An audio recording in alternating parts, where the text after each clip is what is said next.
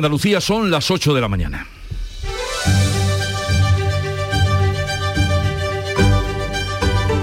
En Canal Sur Radio, La mañana de Andalucía con Jesús Vigorra.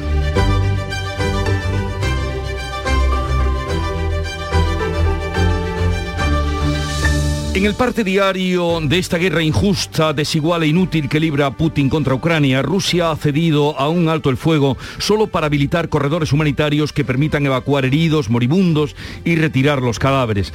Esa ha sido la única concesión y horas después el ejército ruso ha abierto fuego contra la central nuclear de Zaporilla, la más grande de Europa, provocando un incendio en torno a la una de la madrugada. La alarma ha sido inmediata durante unas horas, alarma mundial, pero el Organismo Internacional de la Energía Atómica ha dicho que no hay peligro de radiación, aunque existe un alto riesgo si se alcanzarán los reactores nucleares.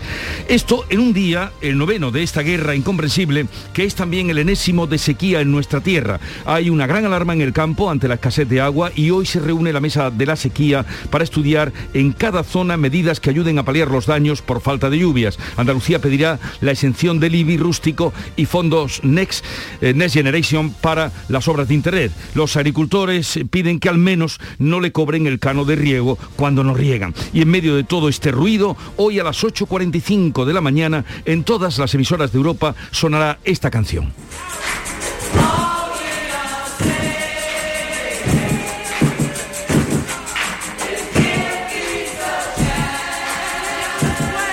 También se oirá en esta emisora, Canal Sur Radio, Demos una oportunidad a la paz de John Lennon.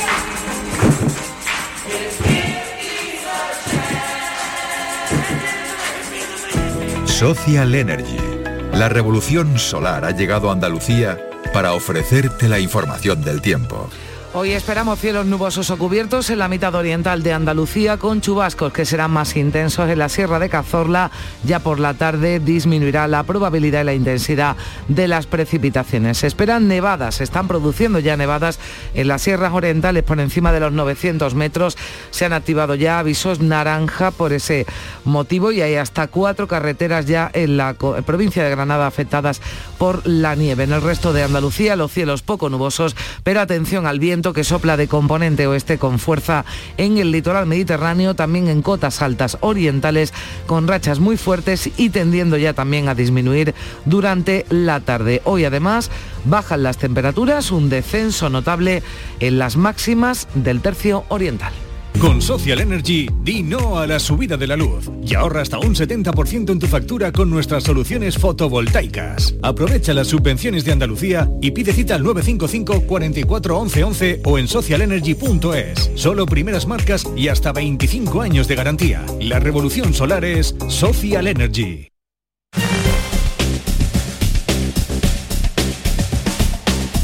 Vamos a conocer el estado de las carreteras en Andalucía. Conectamos con la DGT. Alfonso Martínez, buenos días. Buenos días hasta ahora, pendientes del temporal que nos deja un total de seis carreteras y puertos de montaña afectados en la comunidad de Andalucía. De la red principal, en nivel verde transitable con precaución, están la A92 a la altura de Beas en Granada y también la A92N en Guadix.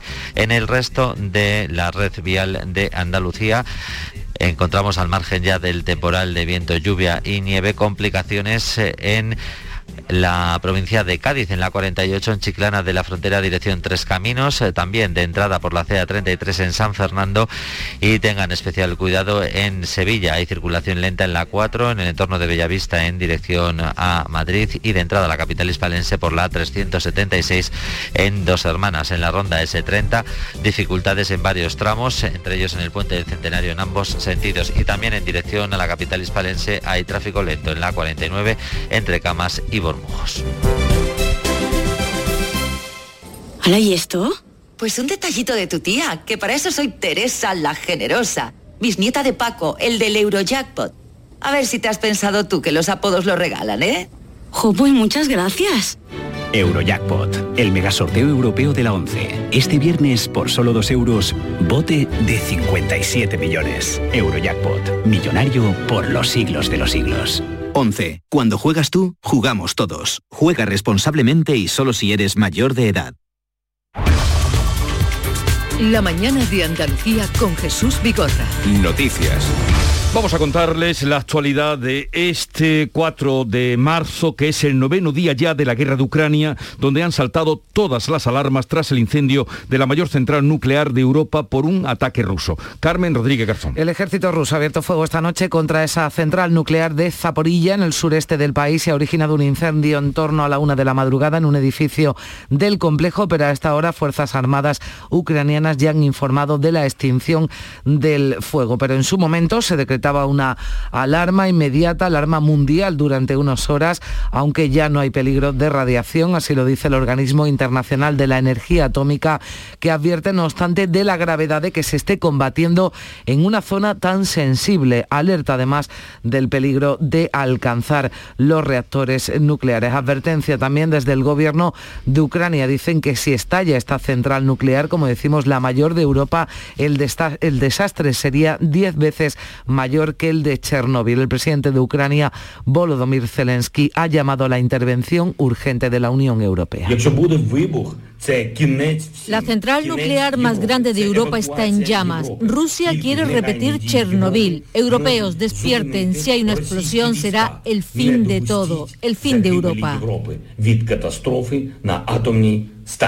Mientras siguen las negociaciones a dos bandas entre Rusia y Ucrania, no ha habido alto el fuego, pero sí han acordado abrir corredores humanitarios para la salida de civiles. El presidente de Rusia, Vladimir Putin, ha asegurado este jueves que la operación especial en Ucrania marcha según su plan previsto. La operación especial se está desarrollando según los plazos previstos en el plan. Todas las misiones se están llevando a cabo con éxito.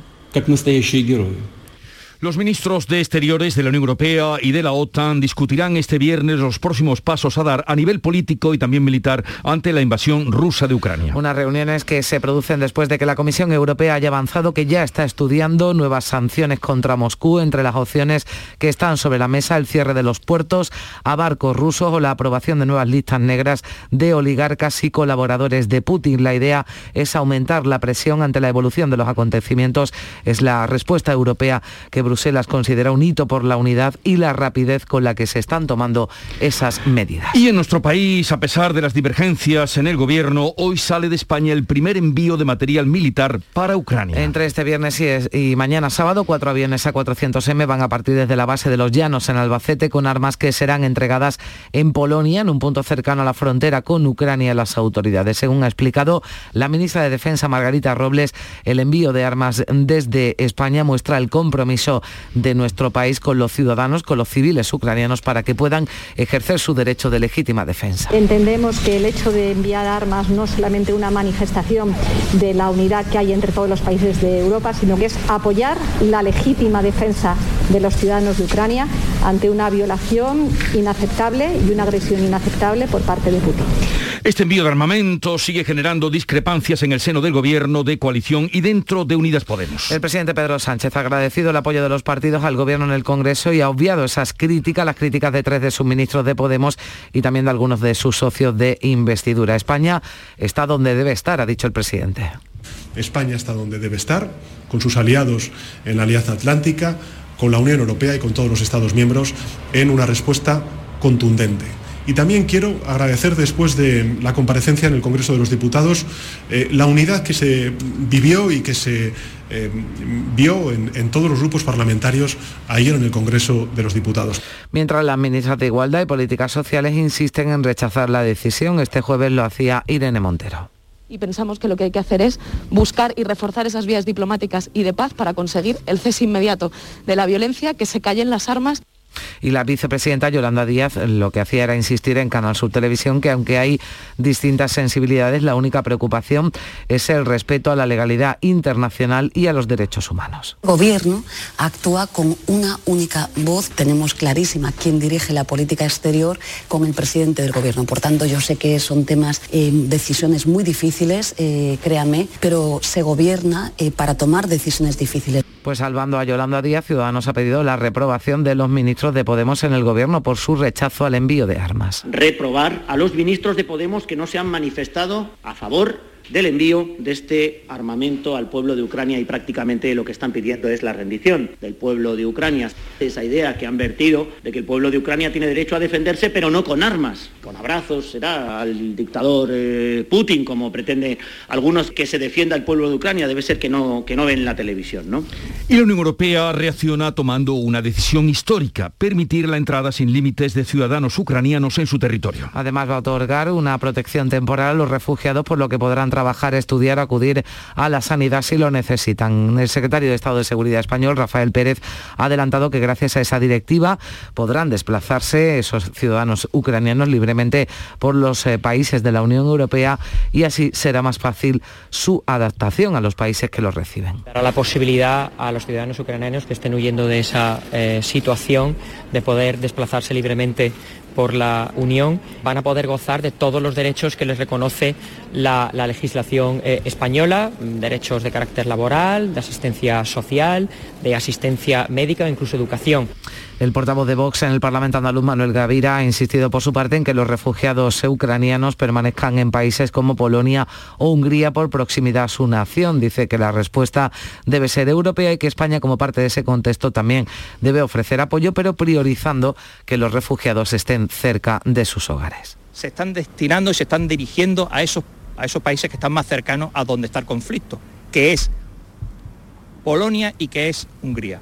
¿Para qué? Porque son los sitios donde están más cercanos a su domicilio. Ha calificado como vergüenza estas declaraciones el líder del peso andaluz, Juan Espadas, que pide al presidente de la Junta que aclare si apoya ese discurso. Desde el gobierno andaluz, el consejero de Educación ha dicho que el Ejecutivo pone a disposición de la familia de refugiados ucranianos que lleguen a nuestra comunidad todos los recursos necesarios para que sus hijos puedan ser escolarizados de inmediato. Ponemos a disposición todos nuestros recursos y si tienen que venir para eh, estar en sus centros educativos, su escolarización se procederá de manera inmediata.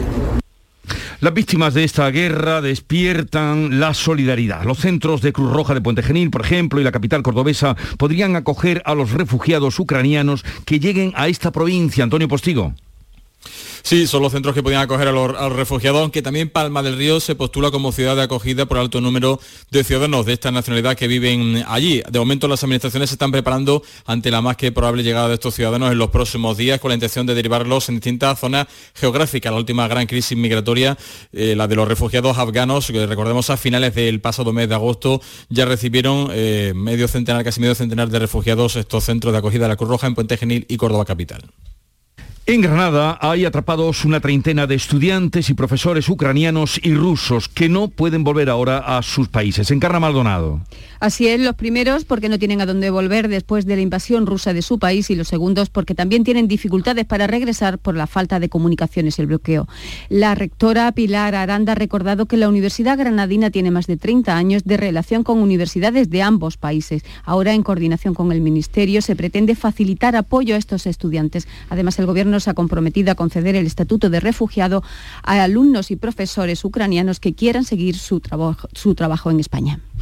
Y en Málaga, el alcalde de la ciudad se resiste a entregar la medalla Punsky entregada por Putin por estrechar lazos culturales entre ambos países con ocasión de la inauguración del Museo Ruso en Málaga. Dice que lo consultará con el Ministerio de Exteriores. María Ibáñez.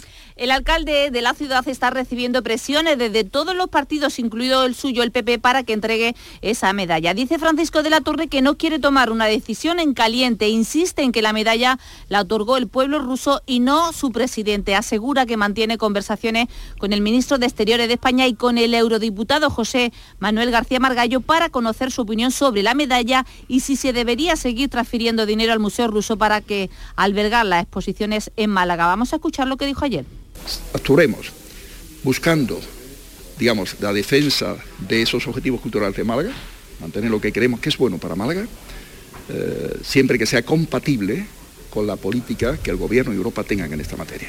Ayer el presidente de la Junta, Juanma Moreno, ya le pidió reflexión y señaló que los gestos también suman en la lucha por aislar a Putin. Desde la oposición en el ayuntamiento de nuestra ciudad exigen un pleno extraordinario si el alcalde no devuelve esa condecoración.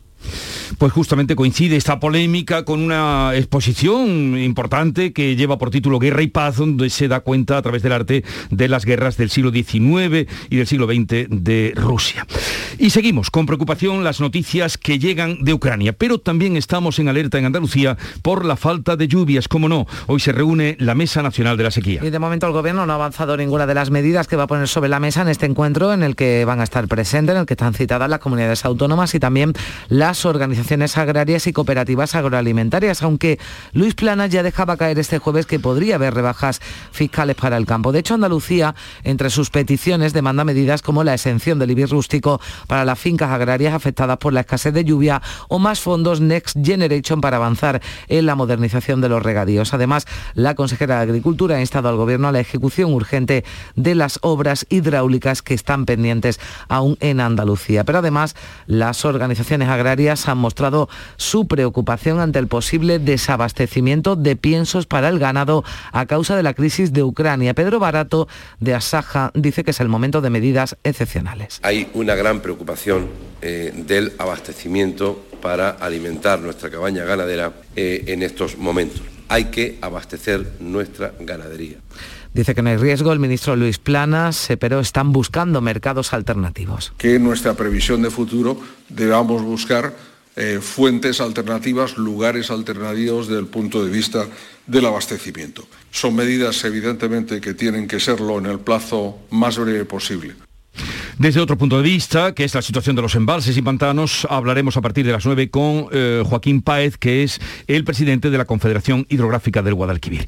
Y este jueves ha llegado a Andalucía la primera remesa de la nueva vacuna contra el COVID. Se trata de 10.000 dosis que irán destinadas a pacientes inmunodeprimidos o para aquellas personas alérgicas a alguno de los componentes de las inyecciones disponibles. La vacuna de Novavax es la primera basada en una proteína autorizada para su uso en Europa. Entre las principales ventajas, según nos contaba el director de Vida Farma en Granada, José Manuel Rodríguez, está su conservación. La temperatura de conservación es mucho más sencilla en comparación con el resto de vacunas, ya que se transporta, se conserva y todo a una temperatura entre 2 y 8 grados.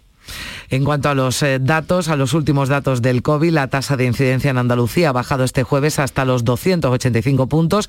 Salud ha notificado 2.450 contagios, 17 muertes.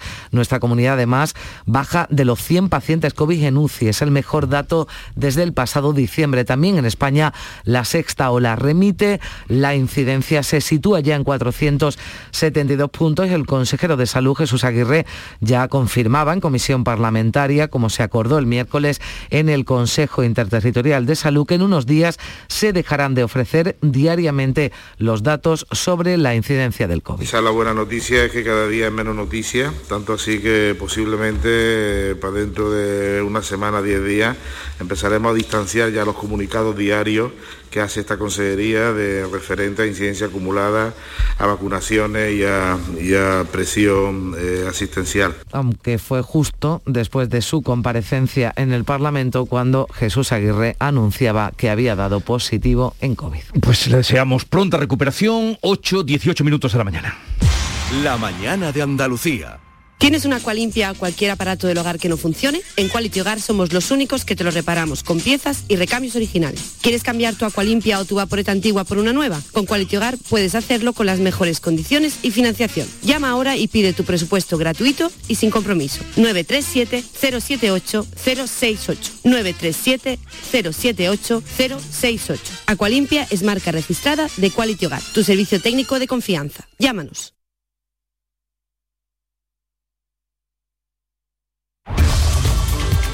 La mañana de Andalucía con Jesús Bigorra. Noticias. Concluyó la visita oficial a Portugal del presidente de la Junta. Juanma Moreno ha pedido a las autoridades europeas que miren al sur y que se reactive la conexión por alta velocidad entre Sevilla y Faro. El presidente ha defendido que la euroregión de Algarve, Alentejo y Andalucía tiene los mimbres necesarios para ser protagonista en la Unión Europea. Por ello pide a la Comisión que la tenga en cuenta en sus inversiones, como esa conexión por AVE entre Sevilla y Faro, porque la periferia tiene mucho que ofrecer, decía el presidente, en la construcción europea. Pero también los incendios han sido uno de los principales y siguen siendo uno de los principales ejes de colaboración en esa euroregión. El presidente de la Junta dice que son territorios climáticamente iguales que se ven favorecidos por la acción coordinada una actuación conjunta, una acción coordinada en incendios forestales que ya es una realidad. De manera automática, eh, cuando se produce un incendio en la parte española, por poner un ejemplo, hasta 25 kilómetros, de manera directa actúan como un elemento de acción rápida, ¿no? Para la primera reacción, ¿no? Y viceversa, ¿no? Y cuando hemos tenido desgraciadamente incendios y hemos necesitado la cooperación, siempre hemos contado con eh, los servicios de, Portugal, ¿no? de, de toda la zona. ¿no? El ministro del Interior, Grande Marlasca, viajará a Melilla este sábado para mostrar su apoyo a los agentes de la Guardia Civil destinados en el perímetro fronterizo con Marruecos después de los dos saltos masivos en los dos últimos días. Casi 400 inmigrantes lograban entrar este jueves en la ciudad autónoma saltando la valla fronteriza que separa España de Marruecos. El pasado miércoles lo conseguían otros 500, todos ellos, casi un millar, están ya en el centro de estancia temporal de Melilla. El presidente de la ciudad autónoma ha pedido más medios en la frontera, sí le respondía la delegada del Gobierno que anuncia refuerzos para, que, para evitar que estas llegadas, estos saltos masivos sigan produciendo. El refuerzo que va a llegar a la ciudad en, horas, vamos a reforzar eh, a la plantilla de la Guardia Civil con dos nuevos mires eh, y a la policía del cuerpo la plantilla perdón, del cuerpo nacional de policía con una dotación de WIP o lo que es lo mismo casi 100 efectivos que van a venir a prestar servicio y apoyar Alberto Núñez Feijó podría tener una rival en su aspiración de suceder a Pablo Casado al frente del Partido Popular en el próximo Congreso del PP. Sí, una militante valenciana, Alexia Herranz, asegura que tiene los avales necesarios para presentarse este jueves. Ya ha dado a conocer su candidatura, candidatura que presenta bajo el lema Futuro en Libertad. Dice que surge de las bases y que además le gustaría ser la primera presidenta transexual del Partido Popular. Esa candidatura no es para hacer frente a nadie, es para sumar y demostrar que en el partido todas las identidades, orientaciones estamos representadas porque somos ya militantes del Partido Popular y tenemos que dar un paso al frente y romper tabúes y los armarios dentro del partido. Tras confirmar el miércoles que daría ese paso adelante para aspirar a liderar al PP, Alberto Núñez Feijóo pedía este jueves a los suyos cerrar de una vez las heridas y pensar solo en el futuro. Eh, después de la junta directiva que hemos celebrado esta semana, este asunto quedó cerrado, quedó zanjado y todos nos hemos comprometido en primer lugar a cicatrizar las posibles heridas y a presentar un proyecto futuro. Y ya estamos en el futuro. Hemos de analizar el pasado para no cometer los errores del pasado, sin duda, pero estamos absolutamente metidos en el futuro. Juan Carlos I defraudó a Hacienda entre 30 y 56 millones de euros, pero no se ha podido actuar contra él porque cuando sucedieron los hechos, la figura del rey era inviolable. Así lo señala el informe definitivo de la Fiscalía Anticorrupción, del que ha hablado este jueves Dolores Delgado, la fiscal general del Estado, que estuvo en Sevilla, ha dicho que el trabajo ha sido muy riguroso en cuanto a la investigación. Puedo decir que ha sido un trabajo muy riguroso, que ha sido un trabajo muy profesional, donde grandes fiscales se han implicado en ello y, la prueba es eh, la altura jurídica de ello.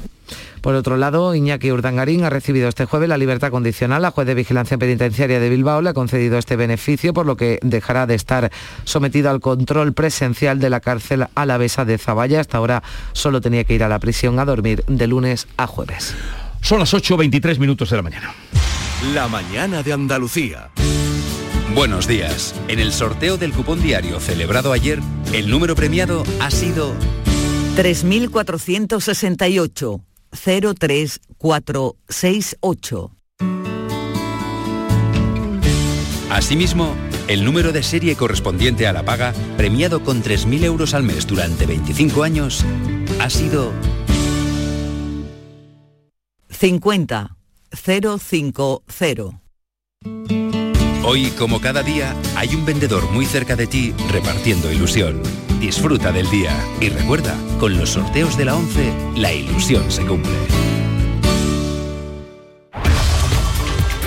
La mañana de Andalucía con Jesús Bigorra.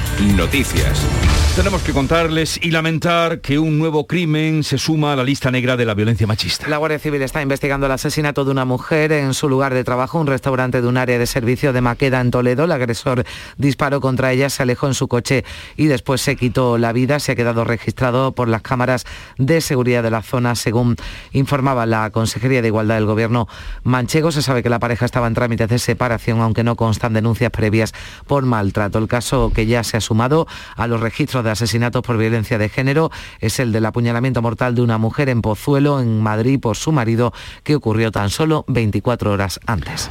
Caritas ha hecho público un informe sobre el impacto que la COVID ha tenido en nuestra comunidad. Los datos son demoledores. La exclusión social ha aumentado en un 36%. Caritas habla de tsunami de shock sin precedentes, el que ha sufrido y está sufriendo Andalucía con la pandemia. Algo más de 2.200.000 personas, lo que es uno de cada cuatro andaluces, se encuentra en exclusión social, la mitad en exclusión severa y de estas casi 475.000 personas están en una situación aún más crítica es la denominada sociedad expulsada, como explica Thomas Ubrich, que ha realizado ese estudio. El tsunami que ha supuesto esta crisis se ha llevado por delante a un buen número de hogares que disfrutaban de una posición privilegiada de integración plena.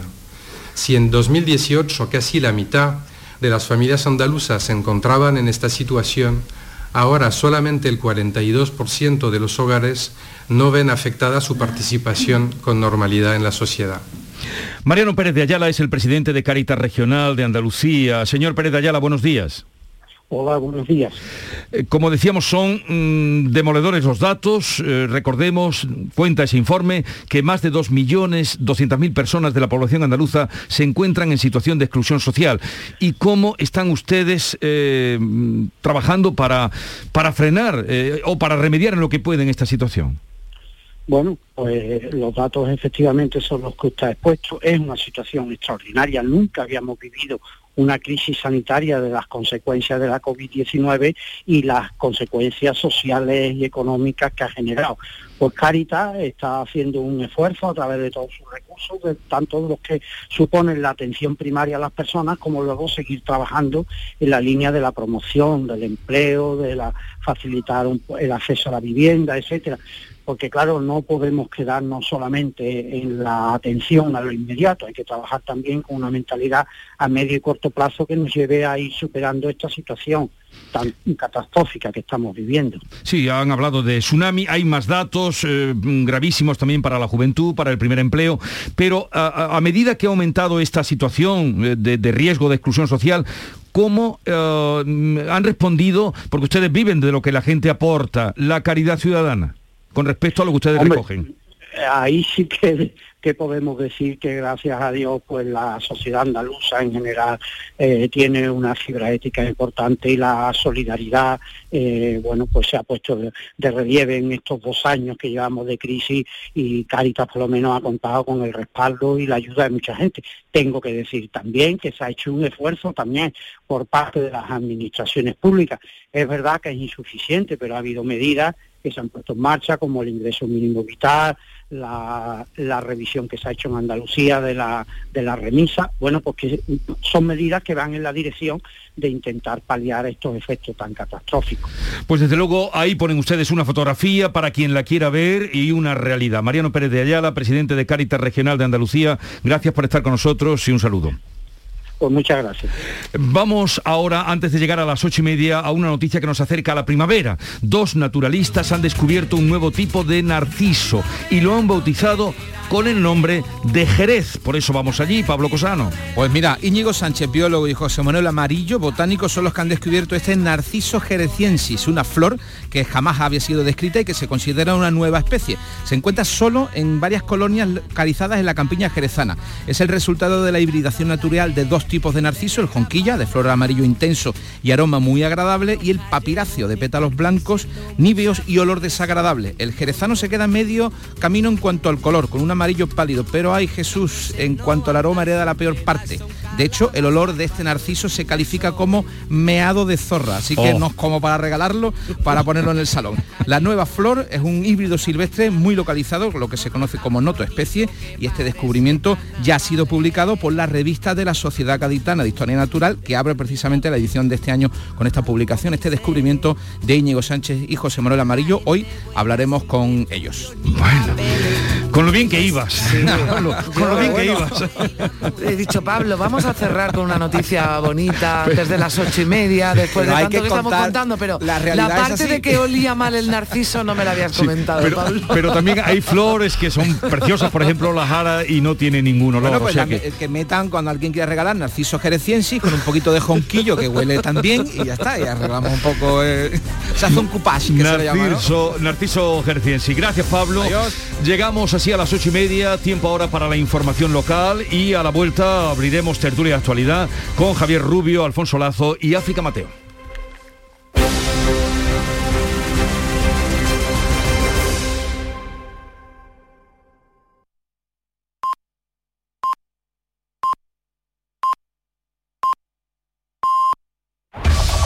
En la mañana de Andalucía de Canal Sur Radio, las noticias de Sevilla.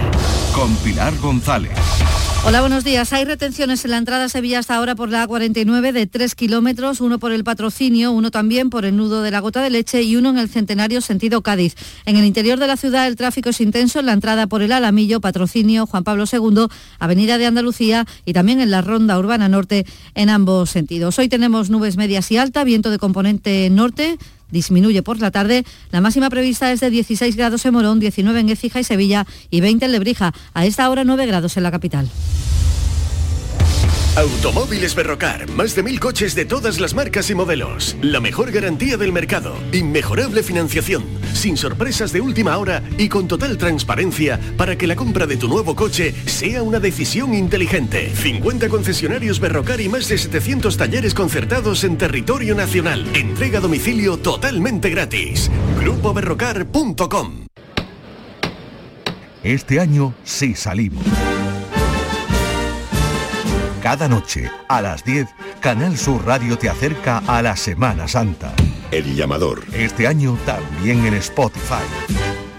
Dos manifestaciones esta mañana en Sevilla, la de los sindicatos en una nueva jornada de huelga por el traslado de la producción de la planta de Santa Bárbara de Alcalá de Guadaira a Asturias. El recorrido parte a las diez y media desde la fábrica de artillería y llega hasta la plaza de la contratación. Y en los palacios, manifestación con tractores de los agricultores del Bajo Guadalquivir que vienen a la capital para estar a las 12 ante el Palacio de San Telmo, en la sede del gobierno andaluz. Y les contamos que el Betis jugará la final de la Copa del Rey el 23 de abril en el Estadio de la Cartuja frente al Valencia tras empatar con el Rayo anoche en el tiempo de descuento.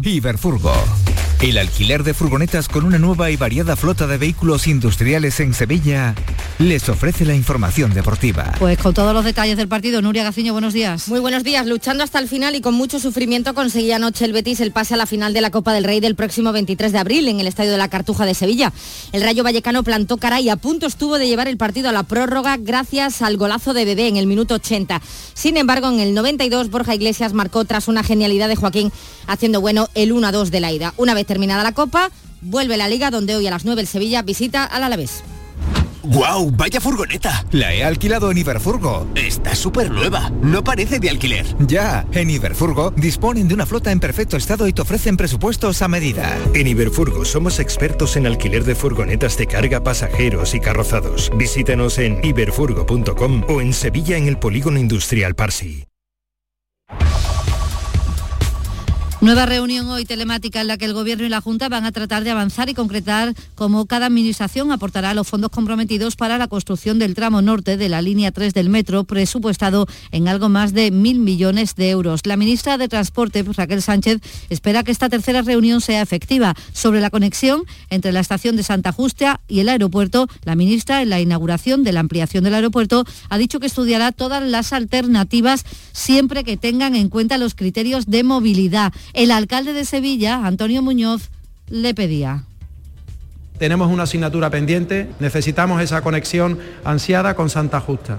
Este aeropuerto está bien, esto va a suponer más pasajeros, pero necesitamos mejorar la conexión con el centro de la ciudad.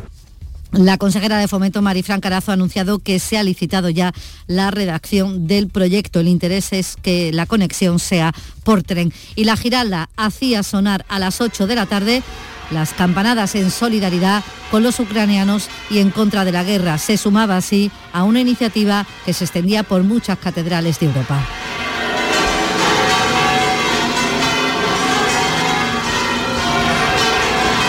Este era el sonido ayer tarde en Sevilla. Y el Ayuntamiento de la capital va a prohibir la venta de alcohol en la madrugada del Viernes Santo. Anoche en el llamador de Canal Sur Radio, el delegado de fiestas mayores aseguraba que los bares tendrán que cerrar durante una franja horaria. En 2019 iba a ser desde la una de la noche a las 6 de la mañana. Juan Carlos Cabrera cree que los beneficios son mayores que los prejuicios. Yo comprendo y efectivamente es una de las molestias porque no se puede soplar y sorber al mismo tiempo. Yo entiendo que mayores beneficios eh, pues vale cerrado, no se sirvan copas eh, y a determinadas horas de la madrugada porque de sobra es conocido que son los focos principales de, de conflicto. Y... A esta hora 5 grados en el Pedroso, 7 en Marina Leda, 8 en Marchena, 9 en Sevilla.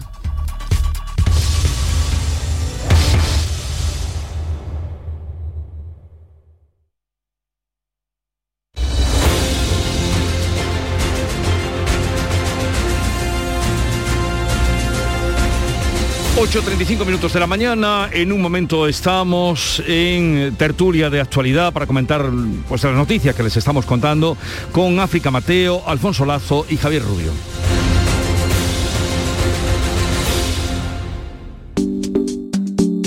Buenos días. En los tres sorteos del triplex de la 11 de ayer... ...los números premiados han sido... 75 075 692 692 y 32032. No olvides que comprando Lotería de la 11 colaboras con una gran labor social.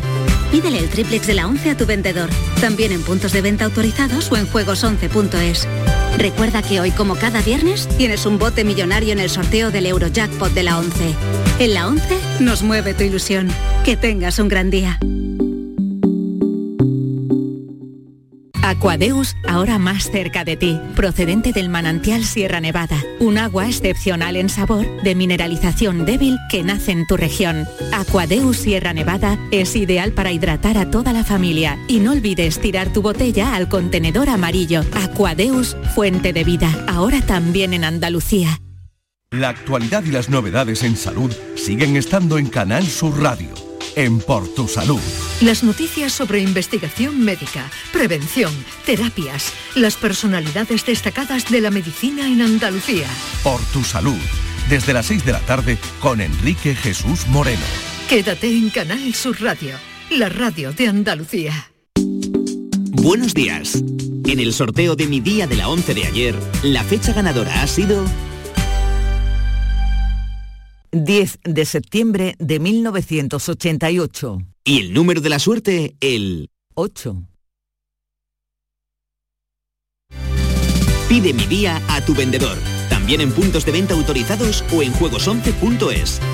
No olvides que comprando Lotería de la 11 colaboras con una gran labor social.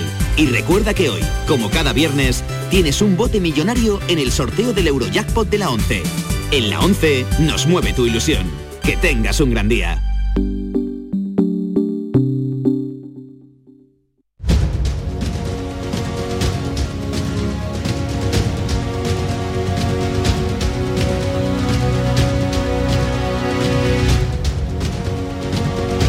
En Canal Sur Radio, La mañana de Andalucía con Jesús Vigorra. Y hoy para comentar la actualidad con África Mateo, delegada del Ideal de Almería en el Ejido. Buenos días, África. Hola, África. Hola, buenos días. ¿Qué tal? ¿Me escucháis? Sí, ¿Qué tal? Muy bien. Te escuchamos perfectamente. Eh, voy a presentarte, creo que nunca has coincidido con quienes nos acompañan hoy. Eh, Alfonso Lazo, buenos días. Hola, buenos días y buenos días, África, encantado. Buenos días, un placer. Y Javier Rubio, redactor jefe de ABC, buenos días. Hola, muy buenos días. ¿Qué tal? Eh, vamos a comer, ah, os anuncio que a menos cuarto, eh, a 45 vamos... Darle una oportunidad a la paz, ¿no? Vamos a darle una oportunidad a la paz. Vale, vale. ¿Llegará la paz? Siempre Llegará, llega, llegará, siempre llegará, llega. Llegará, llegará. Espero que no llegue la victoria. ¿eh? Eh, había aquello de... Era una película muy buena. de bicicletas para el verano. las bicicletas Eh, son, para, el verano. efectivamente. Y entonces terminaba, porque estaba ambientada en la guerra civil, alguien decía, por fin ha llegado la paz. Y el protagonista eh, principal contestaba, no, la paz no, la victoria. Porque claro, la paz es un acuerdo, la victoria es un machacar al vencido. Eh, espero que lo que llegue sea la paz, no la victoria. Y con, mm, con respecto a eso, ¿cómo lo veis? Eh, En la guerra que tenemos por delante, Sí, esta guerra bueno, desigual, bueno, sí, injusta. Eh, sí, es guerra injusta, pero yo sobre todo lo que veo y, y a- a- lamentar, bueno, aparte de lo, de lo que está ocurriendo en sí, pues una falta de información muy, muy grande y muy grave. No por culpa de los medios, ¿eh? sino porque solamente se reciben, prácticamente lo único que estamos recibiendo son noticias de uno de los bandos. Entonces así no hay forma de saber la verdad. ¿eh? Yo, eh, para poder juzgar lo que está ocurriendo, en cierto modo, para saber quién es el bueno y quién es el malo, pues necesitaría información de los dos lados. Yo sé de sobra que la, que la propaganda de guerra es maniquea y que la propaganda de guerra es mentirosa, pero claro, cuando recibo solo de un lado, cuando la recibo solo de un lado, me siento mm, pues abandonado en el sentido de que no tengo opinión. Yo quiero saber la, la- en- quiero encontrar la verdad en esta guerra que no la encuentro. Esto que dice el profesor Lazo es muy interesante, ¿no? Porque eh, yo creo que Ucrania le está ganando eh, la partida de lo que se dice ahora el relato, ¿verdad? Un- una historia creíble que, que puede transmitir fácilmente, eh, se lo está ganando clarísimamente a Rusia. Solo hay que comprobar, ¿verdad? Esa imagen de Putin con sus asesores, con sus generales, con su Estado Mayor, en esas mesas enormes, ¿verdad? Porque tiene, teme contagiarse y sin embargo el otro, el presidente Zelensky, que hasta, hasta la semana pasada nos parecía un, un payaso, un cómico, Sí, un caricato, sí, sí, era un Como se decía era un antiguamente. cómico, Pues, eh, esa era la impresión olvidado. que nos causaba. Pues sin embargo aparece rodeado de su equipo compartiendo comida con sin ducharse, sin Sí, afeitarse, sí. o sea, Con está transmitiendo verde. que está junto a su pueblo y eso para la moral del combatiente es fundamental, ¿no? Eh, claro, lo de Rusia yo creo que se le ha complicado muchísimo. Putin, bueno, lo de menos es la mentira, ¿verdad? No, no, eh, dice que todo está funcionando tal como estaba previsto, no es No. verdad, en absoluto, ¿no? Y el coste de equipo, el coste de armamento y el coste en vidas humanas de su ejército solo lo va a poder soportar porque aquello es una dictadura. Rusia es una dictadura, está el pueblo sojuzgado bajo la bota de este eh, antiguo espía y, y, claro, pues decía Alfonso, no nos llega información, es que mm, no pueden, entiendo yo, no eh, sí que van a decir que, que han masacrado, que han bombardeado, que han eh, machacado a, a las poblaciones civiles.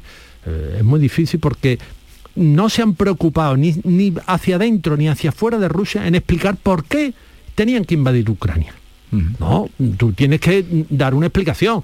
Estados Unidos eh, invadió Irak, os acordáis, ¿verdad? Sí, Nos acordamos todos. Claro, fabricó aquello de las armas de destrucción masiva que después se demostró Que que era mentira, era vamos. una No, patraña, ¿no? Pero es que aquí no ha habido ni siquiera una patraña. Aquí es, mm, bueno, porque mm, me siento amenazado y voy a comerme una ficha del, del, mm, tablero de, de ajedrez. Hombre, Sí, pero eh, decíais que solo hay información por un mando, pero justo cuando Rusia saca algo, que esa foto que describíais ahora, pues quizás es una imagen que, que le perjudica más de lo que de lo que le beneficia. De todas formas, que claro, eh, el propio Putin lo tiene complicado. Yo veía ayer, eh, que seguro que la habéis chequeado, la encuesta del Centro de Estudios de Opinión Pública del gobierno ruso, que es como, para que nos entendamos aquí, el CID de Tezano. Además, yo creo que nos podemos fiar casi igual de uno que de otro. Y decía que una quinta parte de los rusos, en concreto el 22%, estaba en contra de la guerra, mientras que el 68% la apoyaba. Pero claro, no preguntaban si estaban a favor de la guerra, lo que preguntaban era que si estaban a favor de esta operación militar especial. Esta es toda la explicación que dan de... Entonces, bueno, al final cuando, cuando tú en tu propio país, a pesar de ser una dictadura, eh, ya tiene una contestación que reconoces en un organismo propio eh, de un 20 de un 25, claro, de una quinta parte de un 22%, pues ya es preocupante, o sea, Eh, también eh, decís que, que, claro, que no se ha explicado, y eso es verdad, ¿por qué ha invadido? Eh, no lo sabemos. Ah, pero, ah, se, puede hacer una, especie de, de fábula, porque yo creo que eso es lo que, ocurre en la mente de, Putin. imaginemos que el, País Vasco, los separatistas logran separarlo de España ¿eh? logran separarlo de España, inmediatamente el nuevo país, el nuevo Estado, es reconocido por la Unión Europea, eh, es reconocido por, todos los países, pero hay una de las tres provincias vascas que le hubiese gustado continuar siendo española y empieza a sentirse oprimida. ¿eh? y no le dejan hablar eh, en castellano, sino que le obligan a hablar en, vasco. Bien, eh, llega el momento ahora de escuchar una canción. Vamos a escuchar una canción y luego seguimos hablando porque todas las emisoras públicas de Europa van, van a poner la canción de John Lennon, Demos una oportunidad a la paz, a las 8.45 minutos de la mañana, es el tiempo que nos estamos acercando, 9 menos cuarto, un grito pidiendo la paz o al menos una oportunidad a la paz.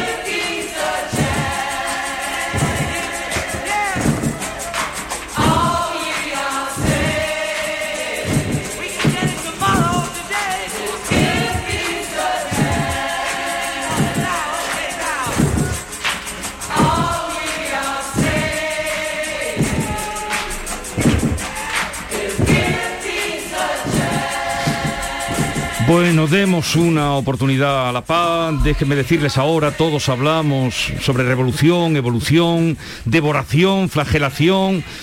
Vayamos al grano, todos hablamos eh, sobre la paz, hablemos sobre la paz. Bueno, seguimos con África Mateo, Alfonso Lazo, Javier Rubio. Esta canción es del año 69. Año 69. Eh, Tiene 53 años. Después de la ofensiva del TET, que es el punto álgido de la guerra de Vietnam.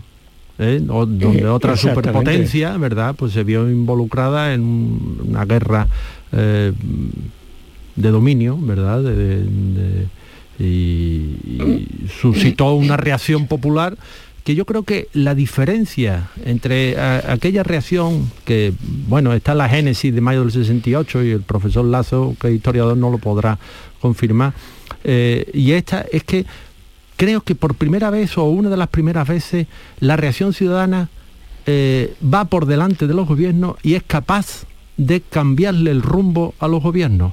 O sea, sin eh, lo que se ha movido en las ciudades europeas, en las redes sociales, en la indignación popular eh, de la opinión pública, los gobiernos europeos de la Unión Europea eh, no hubieran acordado las sanciones eh, que han acordado, no hubieran acordado suministro de armas, o sea, suministro de armas que hasta España, hasta, hasta este miércoles mm, no hemos mm, dicho, caramba, vamos a darle algo para que se defiendan a estas criaturas que están allí mm, masacradas por el ejército ruso, ¿no?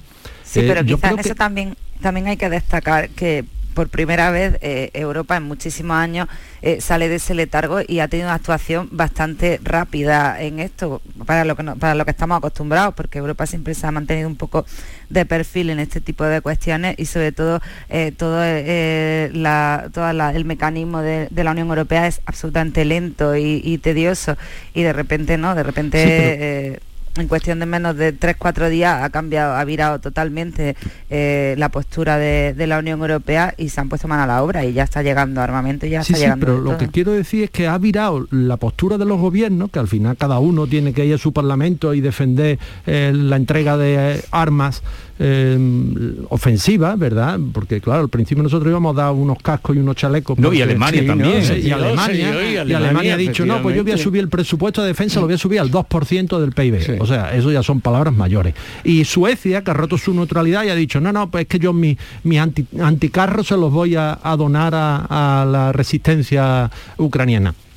Todo eso, digo, las empresas que están cerrando las Sí, fábricas, se están están cerrando las están tiendas, se levantando. están yendo, o sea, el, el- el bloque, porque va a haber ahora un bloque eh, de los países occidentales y Rusia por otro lado, sostenida de alguna manera, sometida a vasallaje económico, yo me supongo que al final de todo esto lo que hay es un vasallaje económico de Rusia sometida al vasallaje de, de China.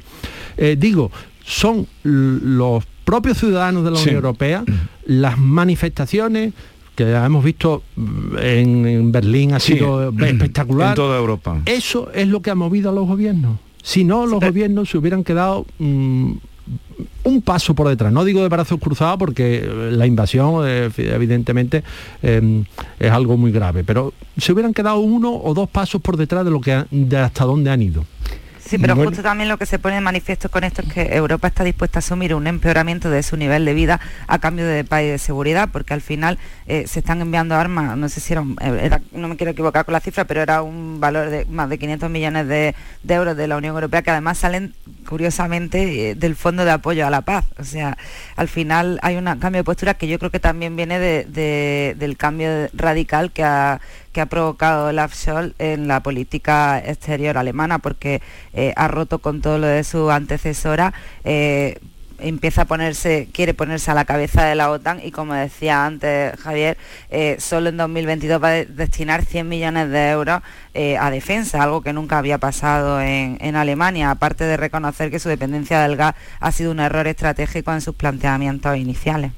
Bueno, eh, eh, claro, eh, voy a incidir un poco sobre, sobre lo de Alemania. Alemania lo que le ha ocurrido es que se ha asustado. Es decir, hasta ahora venía manteniendo una actitud absolutamente pacifista, mm, con palabras se, a- se arreglan todo y ha dicho que no, que hay cosas que no se arreglan con palabras.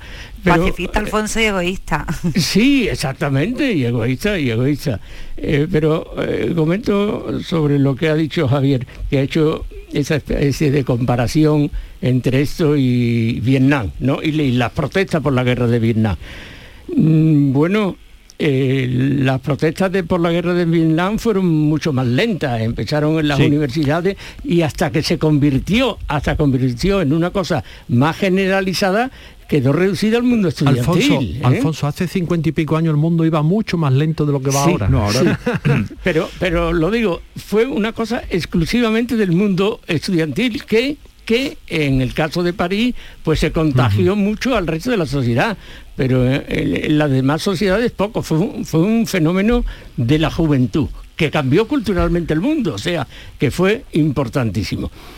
Eh, claro, hay que tener en cuenta que cuando ese cambio cultural de no a la guerra gana es cuando Estados Unidos se tiene que dar por derrotado, por derrotado militarmente. ¿eh? Hay que tener esas cosas, estas contradicciones en la historia son continuas, muy bien, pero lo cierto es que los comunistas se quedaron con, Vietnam entero. O sea que mm, ese no a la guerra fue tan bueno fue tan bueno porque lo que derrota a Estados Unidos efectivamente en la guerra de Vietnam es su retaguardia, es la sociedad civil que entonces ya no soportan lo que la, ¿Y eso mismo, eso mismo lo vamos a ver en la Rusia de Putin? No. Esa es la pregunta. Yo creo que no. Hombre, ya hay 8.000 detenidos, cifras de ellos. Pues, salvo que tardase eh, años, como ocurrió con la guerra de Vietnam. Entonces sí, eh, sí. pero el despertar de, Europa, que aludía antes a eh, África, Rusia ha provocado el despertar de Europa, vamos, de hecho que, que, la Unión Europea abra fronteras de un día para otro, eh, acogiendo refugiados durante tres años, asegurándoles sanidad y también educación. Bueno, también sobre eso quiero decir algo. No, Didi. no, no, ¿Ese despertar durará? ¿Hasta cuándo durará? Pues yo creo que no mucho. ¿Eh? Eh, porque la Unión Europea es pacifista por naturaleza y entonces procurará arreglar todo antes, pues eh, con negociaciones y las negociaciones, como ha empezado, en efecto, si las negociaciones no funcionan, pues entonces con presiones económicas, o presiones económicas, y luego ya, como por primera vez ha ocurrido, pues de una manera de, entrega de armamento implicándose, implicándose más. Pero eh, claro, si la guerra rusa eh, dura, ocurriría lo de lo de Vietnam, probablemente en Rusia. En Rusia la, población no lo soportaría. Pero yo creo que no va, que no va a llegar a ese punto. Entre otras cosas, porque Europa, ni Europa, ni la OTAN, ni los Estados Unidos pueden permitirse que Putin no pueda salvar la cara. ¿eh? al enemigo que al final es derrotado, hay que tenderle puente de plata. Eh, Putin no puede salir de ahí humillado. Mm, en las conversaciones se le van a conceder cosas. ¿eh? No va a decir, no, todo lo que pide, eh, eso no va a ningún lado. No, no, se le van a conceder cosas con toda seguridad, porque si no, estaríamos un poco como lo que ocurrió en el mundo con el Tratado de Versalles después de la Primera Guerra Mundial. Pero el momento... Un poco, sí, adelante, África. No, no, siendo un poco idealista, yo estos días me acuerdo mucho de aquella casa común europea que, pedía Gorbachev, porque al final, eh, durante la perestroika, lo que hizo fue ofrecerle a Occidente la posibilidad de, cancelar aquella guerra fría a cambio de, construir una arquitectura europea de, seguridad integrada. Pero claro, esto se frustró pues porque no hubo acuerdos sólidos, porque no había una situación interna en la URSS que lo permitiera y también porque Estados Unidos lo permitió como una amenaza. Pero eh, si pensamos en una salida a la guerra, eh, la más optimista o, sería la de integrar a Rusia en un, en un esquema europeo de seguridad, porque la más pesimista es generar un conflicto global de unas dimensiones, vamos, que no valoramos a día de hoy. Yo creo que por fortuna eso no va a ocurrir el conflicto global. Pero, no, no. pero eso, eso estábamos diciendo, pensamos que eso no puede ocurrir, pero estábamos también diciendo que, no, iba, que no podía ocurrir. yo, nunca pensé, yo nunca pensé que Rusia iba a invadir todo ah, Eso es. Eso mm, yo creí que se iba a conformar con, bueno, anexionarse de alguna manera los territorios del Donbass y Crimea y quedarse con eso y decir, bueno, pues ahora mm, eh, eh, Ucrania pues que haga lo que le dé la gana, ¿no? Por supuesto no iba a consentir que entrara en la OTAN. Pero bueno, eh, hay muchas maneras de presionar, muchas maneras de, suscitar el descontento en la población contra ese gobierno pro-occidental y buscar un... o incluso como sucedió en las elecciones del 2004, ¿no? cuando Jakunovich, ¿verdad? Pues bueno, falsea la, votación y, gana el, el prorruso.